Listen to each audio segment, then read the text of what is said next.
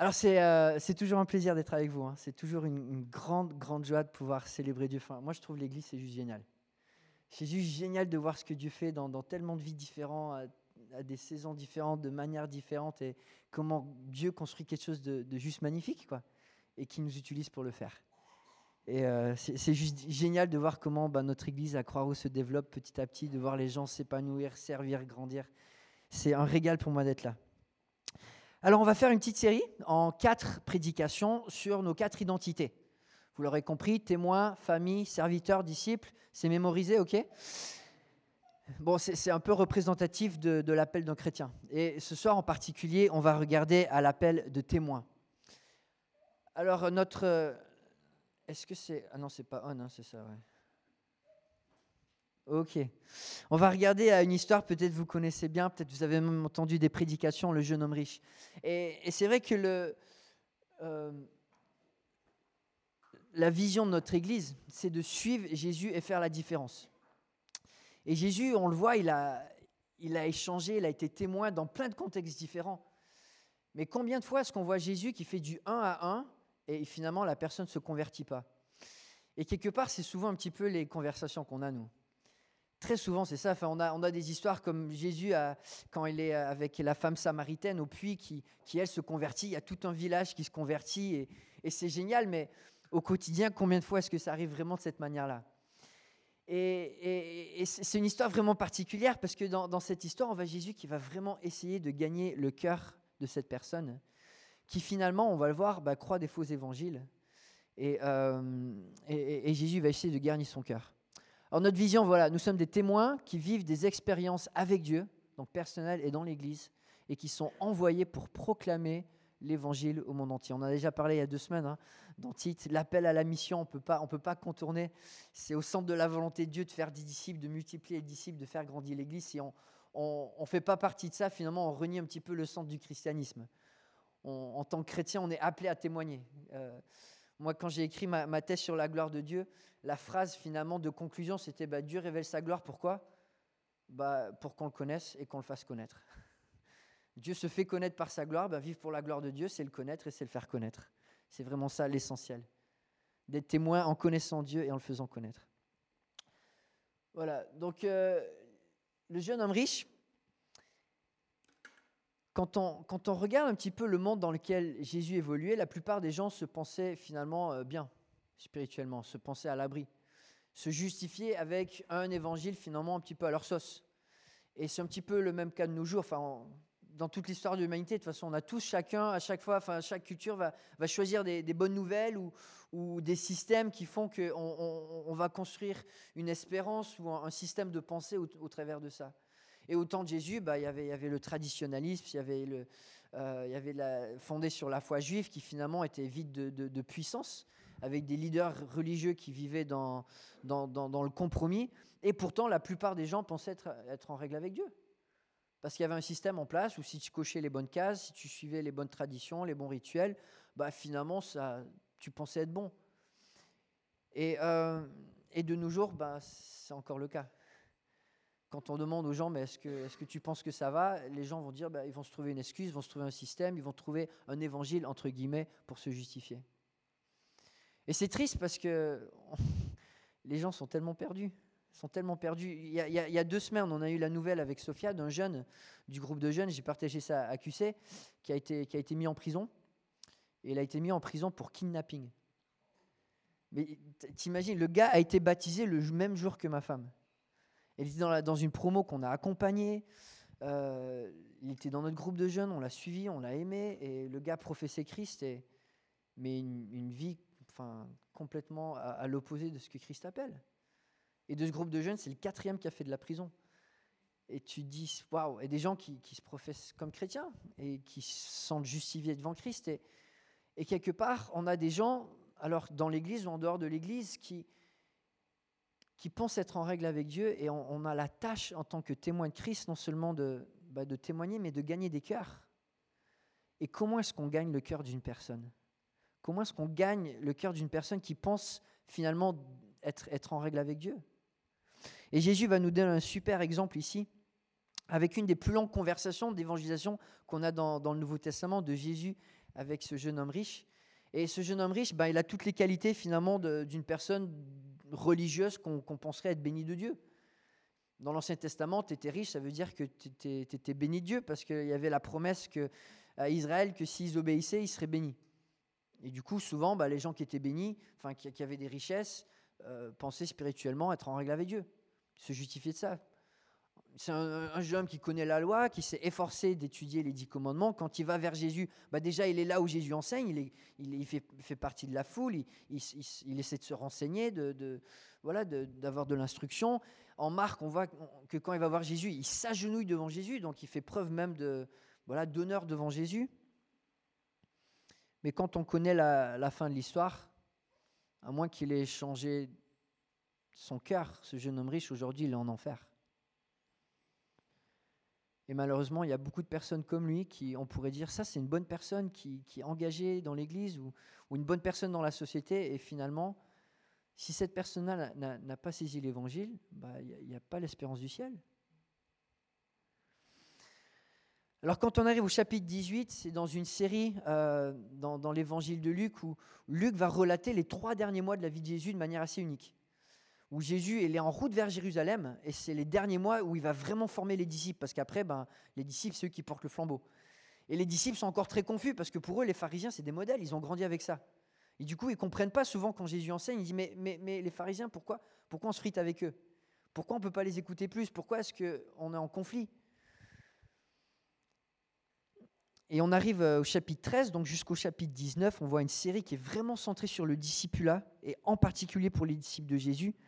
Et à la fin du chapitre 13, il y a, des disciples qui finalement, ils ont une prise de, conscience, ils disent à Jésus, Seigneur, n'y a-t-il que peu de gens qui soient sauvés?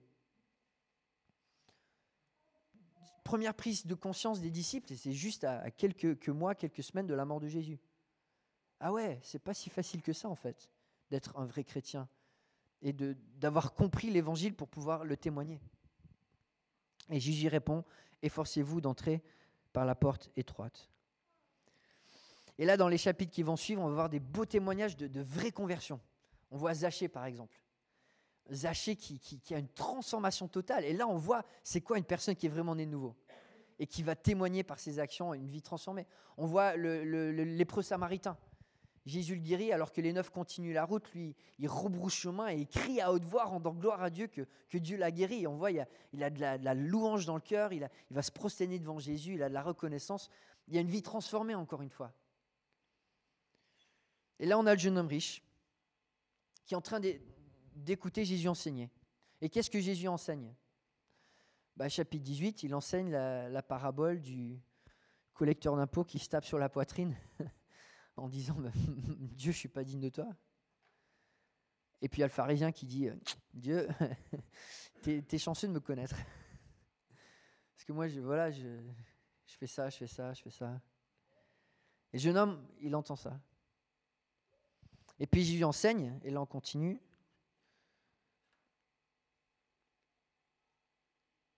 juste avant, il enseigne sur les enfants en disant voilà, des gens lui amenaient de même des petits enfants afin qu'il les touche. Mais les disciples, en voyant cela, leur firent des reproches. Jésus appela les enfants et dit, Laissez les petits enfants venir à moi et ne les empêchez pas, car le royaume de Dieu est pour ceux qui leur ressemblent. Je vous le dis en vérité, celui qui n'accueille pas le royaume de Dieu est comme, euh, comme un petit enfant, n'y entrera pas. Jésus est en train d'enseigner qu'est-ce que ça veut dire d'être un vrai croyant? Quelqu'un qui est brisé par son péché, qui s'humilie devant Dieu, et puis comme, comme un enfant. Alors ça veut dire quoi d'être d'avoir la foi d'un enfant ou d'être comparé à un enfant. C'est pas que les enfants sont innocents. Je pense que tous les parents disent. non, on sait que c'est pas ça.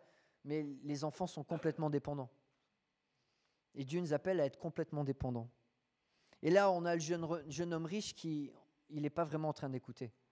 Parce qu'il va dire, ok, ça c'est pour eux, mais moi, qu'est-ce que moi je dois faire? Et donc on arrive à Luc chapitre 18, verset 18. Nous lisons la parole de Dieu. Un chef interrogea Jésus et dit, Bon maître, que dois-je faire pour hériter de la vie éternelle?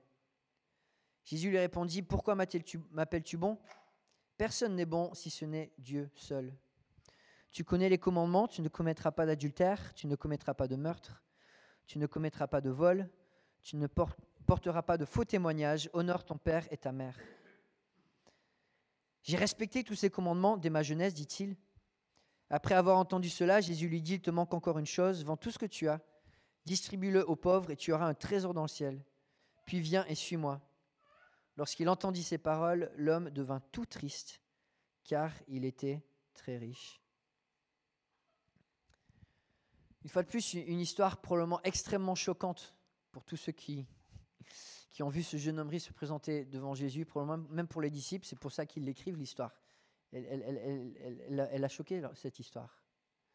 Et dans cette histoire, on voit Jésus qui essaie de gagner un cœur et qui va révéler quatre faux évangiles avec quatre attitudes qui les accompagnent pour essayer de gagner un cœur.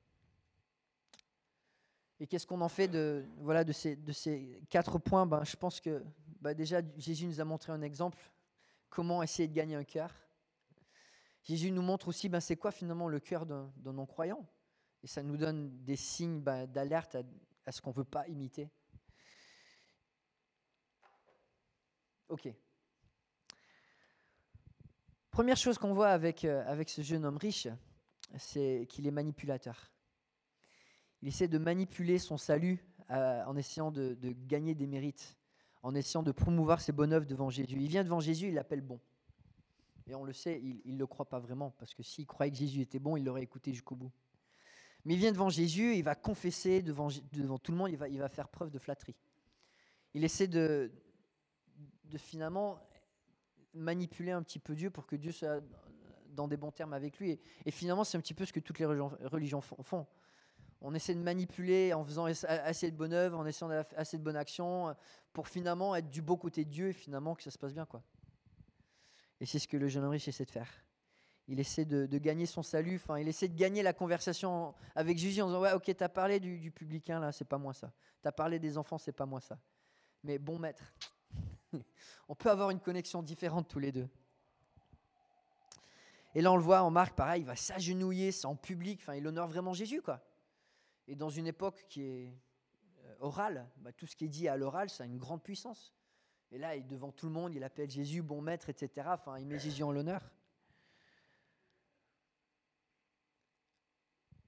Le dictionnaire Larousse dit que la flatterie, c'est une louange excessive et insincère donnée à but de profit personnel.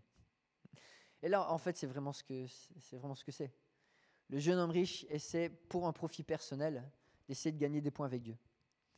Et il essaie de, voilà, par, de vendre ses bonnes œuvres, de vendre qu'il est une bonne personne pour arriver à, gagner la, euh, la grâce de Dieu. Et là, on voit l'attitude. Hein. L'attitude de manipulateur, c'est quelqu'un qui est centré sur lui-même et qui finalement bah, crée la destruction autour de lui au, lieu de créer ben, ce, que, ce que Dieu cherche.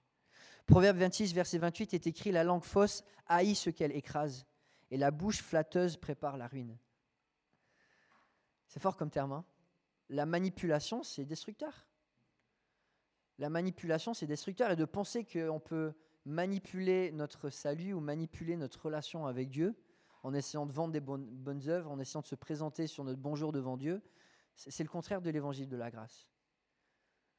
Mais c'est l'évangile que ce jeune homme est en train de se prêcher. En Proverbe 27, verset 6, c'est écrit que les blessures d'un ami prouvent sa fidélité, mais les baisers d'un ennemi sont trompeurs. Les blessures d'un ami prouvent sa fidélité. Ça vous arrive de dire la vérité à quelqu'un avec amour et que la relation, elle, arrête à cause de ça ou qu'elle en souffre? Parce qu'on a essayé de dire la vérité et que finalement, ben, ça a été des blessures parce que la personne n'était pas prête à se remettre en question. Et euh, bon, je partage souvent cette histoire, mais moi je me souviendrai toujours, mon, mon, frère le plus jeune, quand il avait 17 ans, il était dans une période de rébellion, il, a fait des tentatives de suicide, il prenait de la drogue, mais il se, disait toujours chrétien. à un moment, je lui ai dit, mais euh, Luc, euh, tu ne peux pas être chrétien, vivre comme ça. Et tu, tu, dois vraiment remettre en cause ton salut, quoi. Et il était tellement en colère, il a donné un coup de poing dans le mur, il a fait un trou dans le mur. Et là, on l'a rebouché juste l'année dernière, mais pendant dix ans, il y avait ce trou dans le mur qui me rappelait la conversion avec mon frère. Et un mois plus tard, il s'est converti. Donc c'est enfin, magnifique. Mais quelque part, dire la vérité, ça peut venir avec, euh, avec des blessures. Et là, Jésus, ben, il va aller dans cette direction-là. De dire la vérité à, ce jeune homme et pas le laisser être dans cet évangile de la manipulation et des bonnes œuvres. En disant, Dieu, c'est pas ça. Dieu, c'est pas ça. Alors Jésus, il va pas jouer à son jeu, il va dire, pourquoi est-ce que tu m'appelles bon? Tu, tu, tu, tu, vas où? Alors, encore, Jésus fait preuve de grâce parce qu'il ne va pas le pointer du doigt. Jésus connaît son cœur. Il ne va pas l'humilier en public en disant, mais toi, tu es bidon. non, non, Jésus va essayer de gagner son cœur. Et essayer de le faire réfléchir. Ok, ça, c'est ton, ton évangile des bonnes œuvres, de la manipulation, mais on parle de quoi là? Tu m'appelles bon, mais il n'y a, que Dieu qui est bon. Tu, tu, tu veux parler de la vie éternelle, on va parler de Dieu. On va pas parler de toi. Jésus, avec beaucoup de tact, va, commencer à, essayer de gagner le cœur de ce jeune homme. Ce jeune homme, euh, voilà, il prétend parler de Dieu, mais en fait, il parle de lui-même.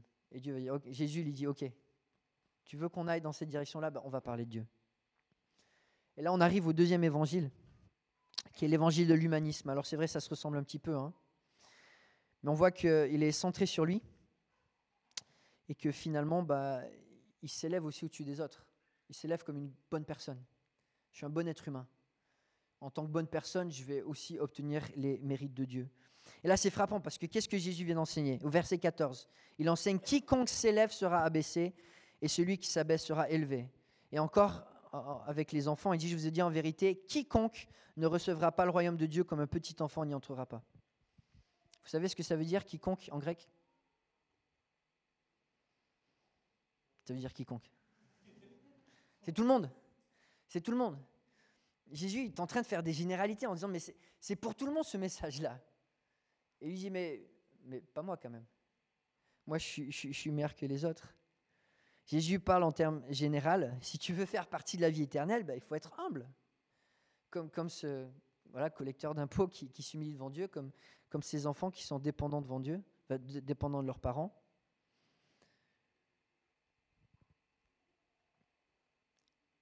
Et là, il y a le jeune homme riche qui dit Ouais, mais moi, moi finalement, je ne suis pas comme les autres.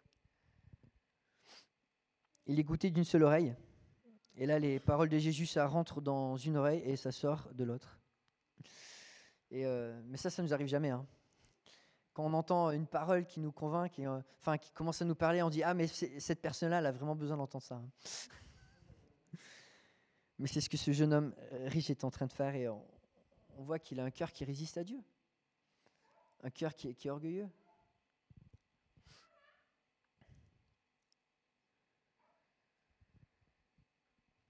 Et la Bible est très claire que, l'orgueil, c'est tout le contraire du plan de Dieu. Et que Dieu s'oppose à l'orgueil. Et là, Jésus, il, le sent, l'orgueil. Hein. Il le sent à un kilomètre. Mais il redirige encore une fois la flatterie pour parler de Dieu. Il va poser cette question, mais il n'y a que Dieu qui est bon. Puis ensuite, il va aller à la loi. Et là, on va voir le troisième faux évangile que ce jeune homme euh, se prêche, l'évangile du légalisme. En disant, mais finalement, j'ai fait assez. J'ai suivi la loi, j'ai trouvé un cadre et je peux en être justifié. Et comment est-ce que Jésus va, combattre ce faux évangile? Ben Justement, en montrant le but de la loi qui était de révéler qu'on était pécheur. Tu connais les commandements, tu ne commettras point d'adultère, tu ne tueras pas, tu ne déroberas pas, tu ne diras point de faux témoignages, honore ton père et ta mère. Et le jeune homme dit, j'ai dit, euh, dit-il, observer toutes ces choses dès ma jeunesse. Les dix commandements, ils sont séparés en deux parties. La première partie parle des commandements dans notre relation avec Dieu. Les cinq derniers parlent de notre relation avec notre voisin. Les cinq premiers, c'est aimer Dieu. Et les cinq autres, c'est aimer notre prochain. Ne pas convoiter la femme de ton prochain, c'est aimer ton prochain, pas voler les biens de ton prochain, on a compris, euh, c'est une marque d'amour. Et là, Jésus va mentionner la deuxième moitié. Il va, il va, il va, il va, il va demander au jeune homme, mais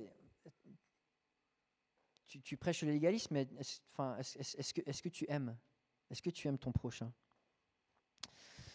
Et on, le voit, le, jeune homme riche, s'il aimait vraiment son prochain, donner des biens aux pauvres, bah, c'est dans la continuité de ce qui se prêche.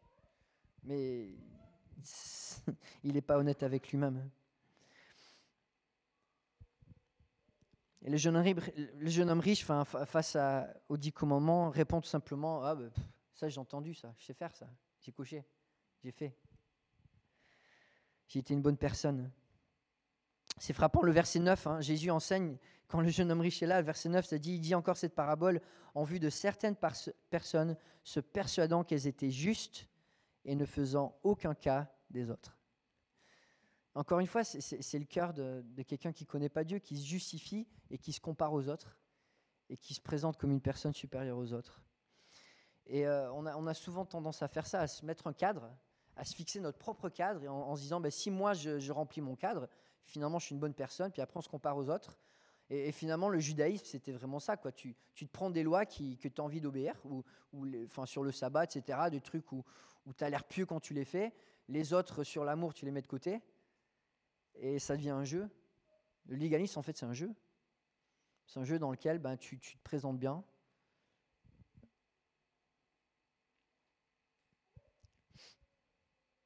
Et Jésus, euh, c'est l'évangile qui, un des évangiles qui va le plus détruire dans, son ministère. Parce que le légalisme, c'est le, contraire de la grâce. En Matthieu 5, 20, dans son sermon sur la montagne, il dit Je vous dis, si votre justice ne surpasse pas celle des scribes et des pharisiens, vous n'entrerez pas dans le royaume des cieux. Matthieu 5, 21, vous avez entendu qu'il a été dit aux anciens, tu ne tueras pas, celui qui tuera mérite d'être puni par les juges, mais moi je vous dis que quiconque se met en colère contre son frère mérite d'être puni par les juges. Que celui qui dira à son frère Raka mérite d'être puni par le Sanhédrin, celui qui lui dira insensé mérite d'être puni par la feu de la Genèse.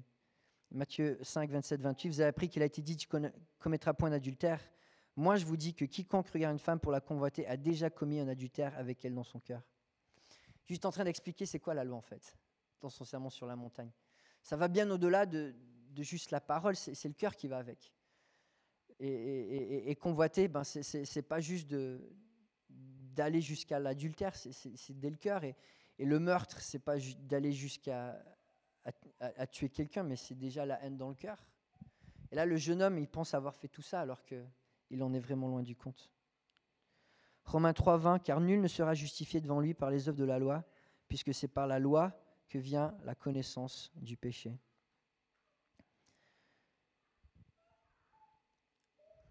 Le but de la loi, c'est quoi en fait?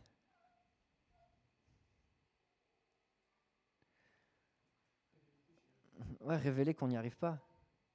Et là, le jeune homme, il est complètement endurci, pensant que voilà, j'ai déjà tout fait. Et du coup, ça va sur le quatrième évangile que Jésus va remettre en question, l'évangile de la prospérité où finalement ben, l'évangile que je nomme se prêche, c'est d'être prospère, d'être confortable, d'être béni, mais pas celui des sacrifices. Et Jésus continue d'essayer de gagner son cœur et continue d'avancer dans la conversation. Et finalement, le jeune riche, s'il a déjà tout fait, ben, c'est quoi de donner son argent aux pauvres? S'il a déjà rempli les cinq commandements euh, qui sont d'aimer son prochain, quoi. S'il a déjà tout fait, ben, Jésus il rentre dans cette conversation, Jésus va au bout, et là on voit qu'en fait il y a un grand clash parce que les conversations, c'est pas les mêmes l'évangile de Jésus et les évangiles du jeune homme, ce ne sont pas du tout les mêmes. Luc 18, 22, 23, Jésus ayant entendu cela, lui dit, il te manque encore une chose, vends tout ce que tu as, distribue-les aux pauvres et tu auras un trésor dans les cieux. Puis viens et suis-moi. Lorsqu'il entendit ces paroles, il devint tout triste, car il était très riche. Et là, on, voit Jésus, il est juste dans la continuation de, la, de la conversation. Si le jeune homme riche a vraiment accompli tous ces évangiles-là, ces faux évangiles-là, s'il a vraiment aimé, euh, bah, c'est rien de donner son argent aux pauvres. Mais on sait, il n'a pas aimé, et surtout pas le pauvre, alors qu'il est en train de mépriser ben, les collecteurs d'impôts qui se, frappent sur la poitrine, il, méprise les pêcheurs, il méprise les enfants. Et l'on voit qu'il y avait euh, deux conversations, mais finalement elles deviennent une seule. Et le résultat, c'est que le jeune homme riche va partir. Parce qu'il a un cœur centré sur lui et pas un cœur centré sur Dieu.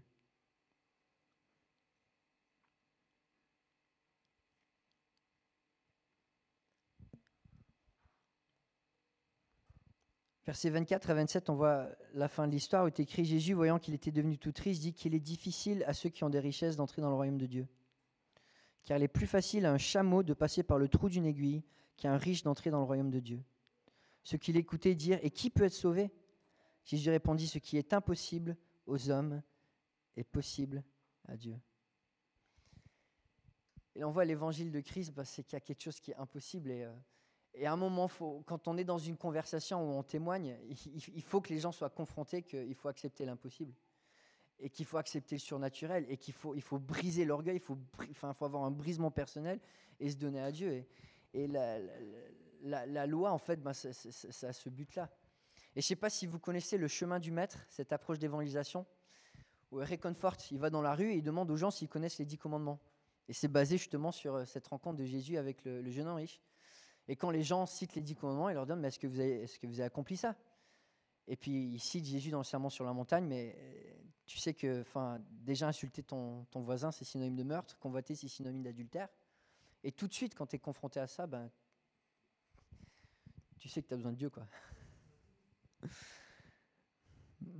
Et Jésus, il a, fait tout ce qu'il pouvait pour, pour gagner ce cœur-là. Il a révélé les faux évangiles. Il a révélé les mauvaises attitudes. Il a, il a essayé de gagner le cœur. Mais un cœur qui est endurci. Et là, c'est une des rares histoires où on voit Jésus qui évangélise et une personne qui ne se convertit pas. Et c'est vrai que c'est choquant.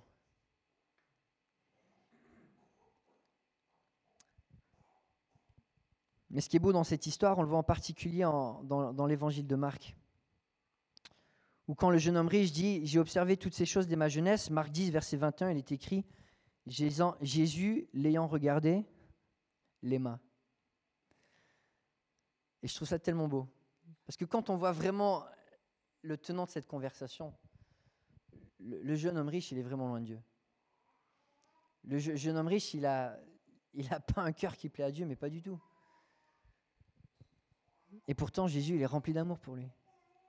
Parce que son cœur, c'est un cœur qui est rempli d'amour pour les âmes perdues. Et c'est le cœur qui nous appelle à avoir. Un cœur qui nous appelle à, aimer. Et, et, même si, conversation après conversation, conversation après conversation, on a affaire à des faux évangiles qu'il faut détruire pour gagner un cœur, bah, ce n'est pas ça qui doit nous faire abandonner.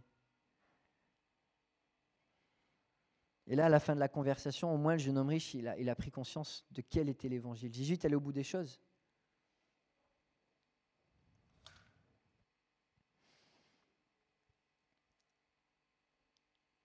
Tu nous appelles à, être des témoins. Tu nous appelles à être des témoins. Et l'exemple de Jésus, on le voit, c'est un cœur qui va vers les gens pour essayer de gagner les cœurs. Il va vers les gens en connaissant les faux évangiles, en dévoilant les, faux évangiles et en ramenant vers Dieu, en ramenant vers la grâce, en ramenant vers l'œuvre de Dieu. Et ça, je pense qu'on peut tous le faire. Dieu nous place voilà, autour de nous des gens qui ont besoin d'entendre la parole, qui ont plein de faux évangiles, et nous, on a les armes pour pouvoir les convaincre. Et c'est notre appel en tant qu'Église, notre appel en tant qu'individu. C'est ce que Jésus nous a montré. Et ouais, c'est pas tout le monde qui va se convertir, on le sait. Et euh, c'est pas tout le monde qui a entendu Jésus qui s'est converti, c'était, c'était un faible. Mais ceux qui, ont entendu sa, parole, qui l'ont reçu, ben, ils ont eu des, des, vies complètement bouleversées. Et ça, on le sait. Ben, Jésus le, promet, enfin, votre, le nom, là, ouvrier dans la moisson. Jésus, il a prié, enfin, il a, il a promis la moisson, elle est grande. Ça, on a la promesse, c'est, c'est garanti. Et on, il va nous utiliser pour gagner des cœurs. Ensemble.